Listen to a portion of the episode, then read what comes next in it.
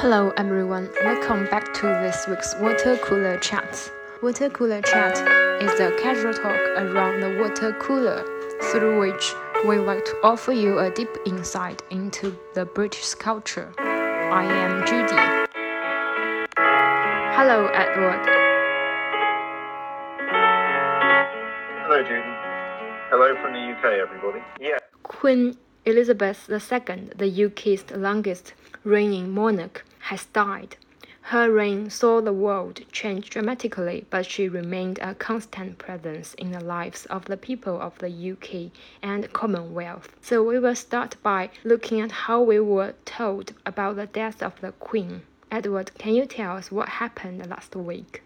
Despite the fact that the Queen was 96 years old and uh, had been uh, increasingly frail over the last year, the announcement of her death still came as uh, a big shock to people in the UK and was very sudden. So we were told on Thursday lunchtime last week that uh, the Queen's doctors were concerned about her health. And then we were told that her children were travelling up to Scotland, where she had been staying, to be with her. So it was clear with that announcement that she must be seriously ill and was probably dying. Uh, despite that, I think it was still a shock that it was only a few hours later, at about 6:30 p.m. on Thursday, that the announcement was made that the Queen had died on Thursday afternoon. Yeah, because before we were focusing on the election and what happened to the new prime minister, and we no one expected something has already happened to the queen. And she looked healthy and she looked very good at the photo when she was appointing the new prime minister Liz Truss.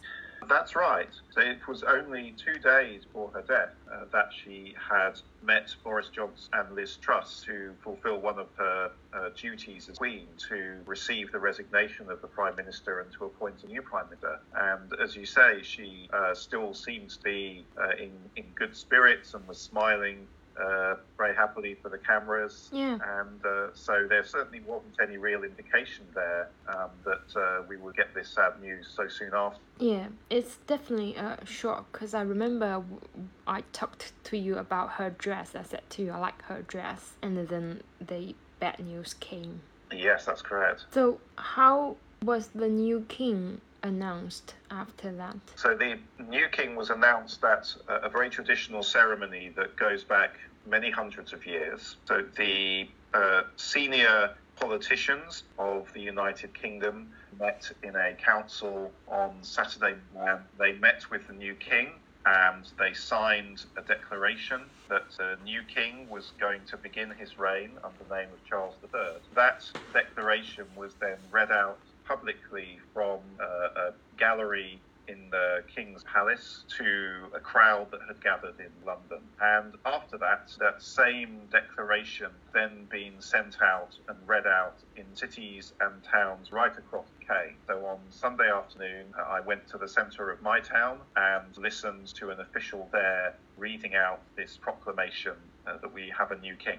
Yes, and I saw the video clip you sent to me about the proclamation, and I also saw many other proclamation happened in uh, other part of the UK and also in other countries of the Commonwealth. It's very moving. Be there and listening to being read out, you, you did have a, a strong sense that you were part of uh, an historic event, that history was being made, and also a said were repeating something that has happened over and over for many centuries in the UK. That whenever there has been a new king or queen in the UK, that this ceremony uh, of somebody reading out a proclamation uh, in every city and every town right across the country that that's something that has repeated itself over and over for centuries. You, you feel a strong uh, sense of that history and tradition and, and continuity uh, in the nation. Yeah, make me feel that I'm also linked to this part of the history because otherwise the royal family and even the queen herself was kind of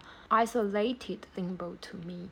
I don't know how uh, British people react to the death of the Queen. How do they feel? I think the whole nation has uh, felt a great sense of sadness and uh, a sense of loss uh, when they heard about the death of the Queen. And there were many people uh, who were saying on Friday that even even people who were not sort of big supporters of the monarchy still found themselves feeling extremely sad at the news, even though they sometimes couldn't really explain why that was. And I think that sense of great shock, sadness, has been something that's been right across the country for uh, for quite a few days now. Personally, I felt very sorry to hear the news. I probably feel a lot more than me. Yes, I think as somebody, of course, who's uh, lived their whole life in UK, uh, then the, the Queen has been a very important part of, of my life and the, the lives of other people um, from the UK. And to get a sense of her sort of impact in the nation, uh, I was hearing a few uh, statistics about the Queen that people were quoting, uh, one uh, or two that struck me as really significant. Uh, so, uh, Liz Truss, Queen's final Prime Minister, uh, was born in 1975. The Queen's first Prime Minister, Winston Churchill, born in 1874, Yeah. which gives you a sense of just how long Queen has been the Queen. Uh, that when, when she became the Queen, uh, that yes, she, she had a Prime Minister who'd been born in the previous century. She was the only remaining figure in British public life actually served military in the Second World War. Uh, she, in a time as queen and visited 106 different countries in the world as queen and that gives you a sense of the length of her reign as queen 70 years and her, and her whole life of course 96 years and only people who are over about 75 years old in UK can remember a time when she wasn't their queen. And so, for the vast majority of population of the country, and myself included, um, we cannot remember a time when the queen was not around, when she wasn't at the centre of national life. She's on every coin that I ever handled. She's on every stamp that I ever put onto a letter. Uh, so, as a symbol um, of, of the nation, uh, she has always been there. And that's why I think it is such a big shock for everybody to wake up one morning um, thinking that the Queen is no longer there. That's, that's one of the reasons I think why um, it, it, she's was such a significant figure. Yes, because I read from the news that all the figures on the stamps and uh, notes have has to be changed later to become mm, the new king. That's correct. Yes. So the the Queen's head was on every uh, piece of money produced and also on every single stamp uh, that is made. So from now on, uh, new notes, coins, stamps that are created point on will have the head of uh, King Charles III on them, which will be a big change. Uh, because the the Queen as head of state was a representative and a symbol of the whole nation. And I think it's it can be difficult to understand the importance of the Queen because, of course, you think, well, she has she had no real power of any kind in the country. She wasn't a politician. She was elected. Uh, so, so in a way, she actually had no power to do anything. Uh, so, why was she so important? Well, I think it was actually because she political that she was important. Because uh, political figures in the UK are always divisive, um, because there will be as many people who disagree with their policies and what they say as agree with them. Whereas the Queen, because she was not political and never voiced an opinion on any political matter in her whole life, that meant that she could unify the entire nation because whatever your political opinions were on issues such as Brexit or COVID or whatever it was, uh, the Queen was some, someone who could unite everybody and she could represent the entire nation. That made her somebody that uh, everybody in the nation would look to uh, in times of national crisis. And I think we saw that very strongly at the COVID epidemic. So I remember that at the beginning of the COVID epidemic when the UK first went into lockdown, and many, many people were genuinely afraid. They were frightened of what might happen if they got COVID. They were frightened of what was going to happen to the economy and to the nation um, during the pandemic. And the Queen made a speech on television, and she said, you know, "We will meet again." Yeah. Even though we had just gone lockdown. And that gave everybody hope and it lifted the whole mood of the nation. And it was a tremendously powerful moment, and that's the sort of thing that only the Queen could do. No politician in the UK could have had that same impact, but when the Queen said it, like everybody just believed it. Yeah, I was about to mention that speech as well. We we shall meet again. It's a very very strong and powerful sentence to inspire people and cheer people up. Yeah, so I think that's a really important uh, thing that the Queen could do um, in giving a sense of unity and hope to the whole nation. And I think the other really important aspect to the Queen and reason why uh, she had such great respect and love amongst the nation was because all through her life she had been a great example of service to others and of a sense of duty uh, in, in her life.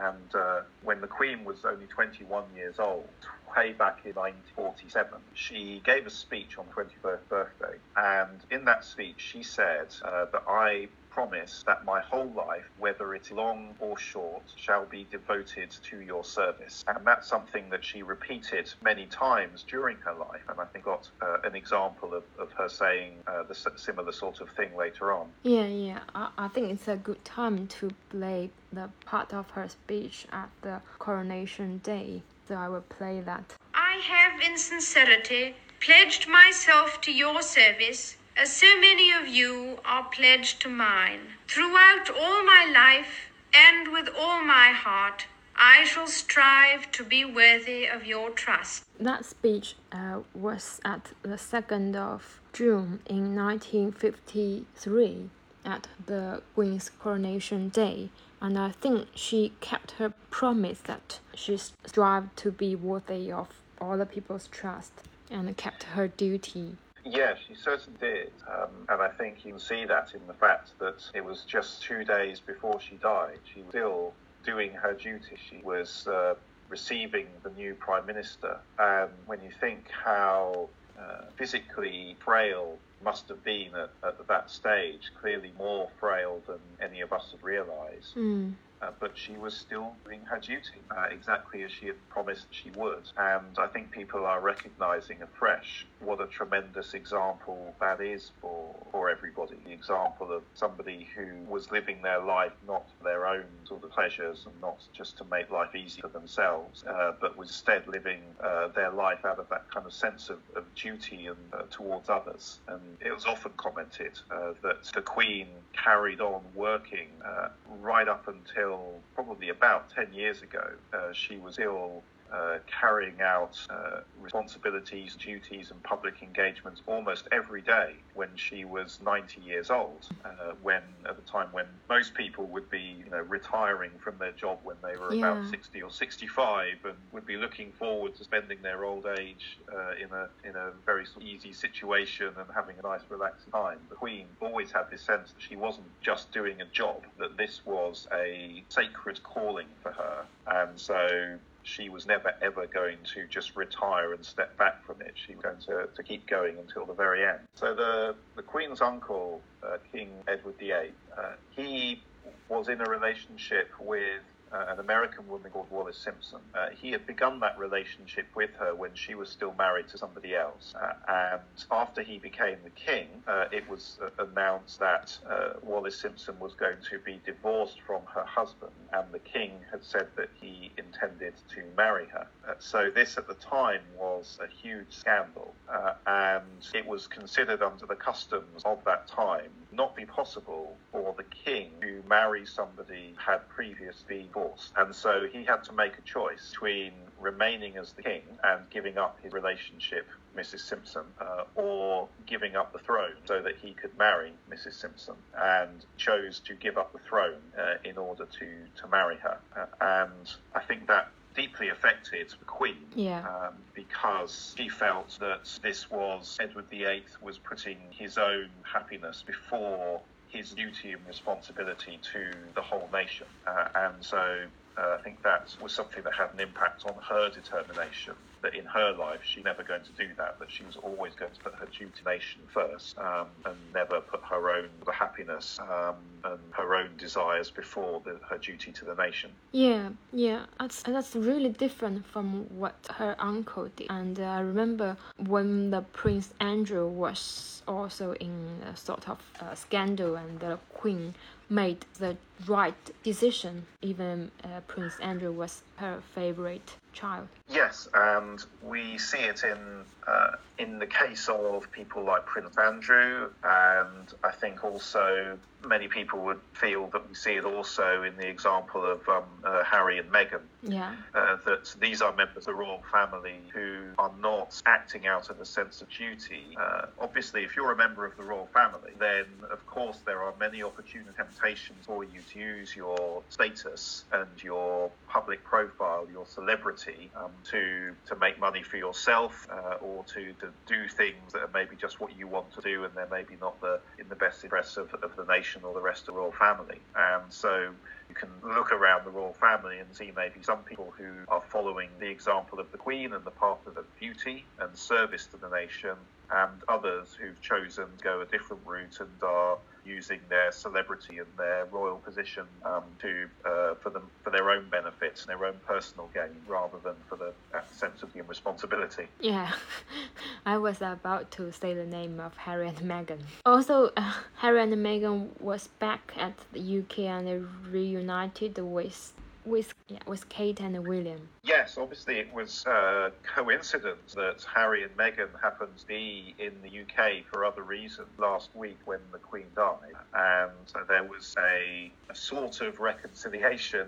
Uh, I suspect uh, it's just. Uh, that the family is coming together and they are putting aside their differences and their disagreements for the moment mm. um, because of this sad occasion, of course. Yeah. Uh, and uh, so, quite rightly, um, William and Kate, or obviously now people have new titles. Suddenly, William and Kate, they're now the Prince Princess of Wales. Mm. William is the heir to the throne uh, now. So Prince and Princess of Wales came together with Harry and Meghan to meet members of the public at uh, Windsor Castle and to look at some of the flowers that had been left. So it was good that uh, there was that moment of, of unity um, at this uh, sad occasion. Yeah, it's uh, it's probably a good thing for the Queen.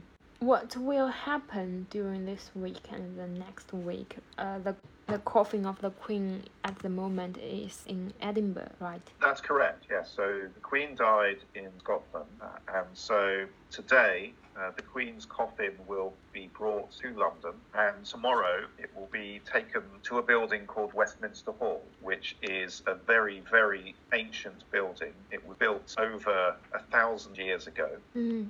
Uh, and has been part of the government of the uh, United Kingdom for over a thousand years. And her coffin will be placed there tomorrow, and it will remain there in Westminster Hall until the funeral. And that will give members of the public an opportunity to walk past the coffin as a mark of their respect to Queen. And it is expected that that is going to be a very big event over the next few days because the last time this happened was when the Queen's mother died, which was 20 years ago. And during the time when her coffin was on display in Westminster Hall, about 200,000 people came to see it. And it is expected that as many as 2 million people Oh. might go to see the Queen's coffin to pay their respects. Mm. They are predicting that queue to get into Westminster Hall will stretch across London for about three miles, and people should expect that they will have to be in the queue for to 30 hours Wow. before they get into Westminster Hall.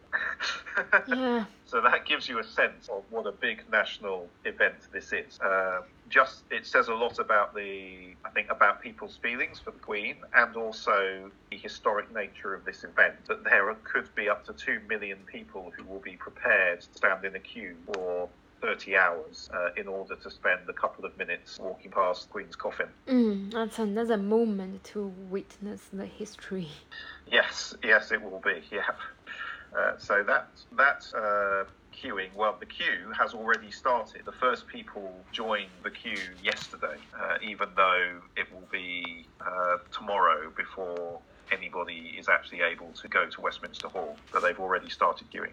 Uh, so that will last until uh, Monday, when the funeral itself will be held. Mm. The funeral will be a national holiday so that everybody will be able to watch it. Uh, and it is going to be an event at which uh, heads of state of most of the countries of the world will be attending. Uh, so every head of state of every country in the world, I think apart from Russia and Belarus, Yeah. uh, and North Korea have been invited. Uh, so, the, for example, the Emperor of Japan is going to be there. Uh, President Biden, the United States, is going to be there. I haven't heard yet whether um, President Xi Jinping uh, has confirmed whether or not he will be attending, um, but he might be there. Uh, so it's going to be a really huge, huge event. So when will the new king be crowned? The coronation of the king will be another really big event, and it is something that will not happen for quite a few months. Uh, because it is such a huge ceremony, it's going to take a long time to plan. Yeah. Uh, and uh, of course, uh, with the, the funeral being an equally large ceremony, uh, it's not going to be possible to do the coronation straight after that. Uh, usually, coronations happen uh, in times of nice weather so that they can be a real big public outdoor celebration. So, no date at all has been announced for the coronation, but I expect it will be in the spring or summer of next year. So, that's something that we will be able to talk about at some point next year when it when it happens. Yeah, yeah, right. So this is the end of today's water cooler chat. We will talk to you next week. Bye bye. Bye bye.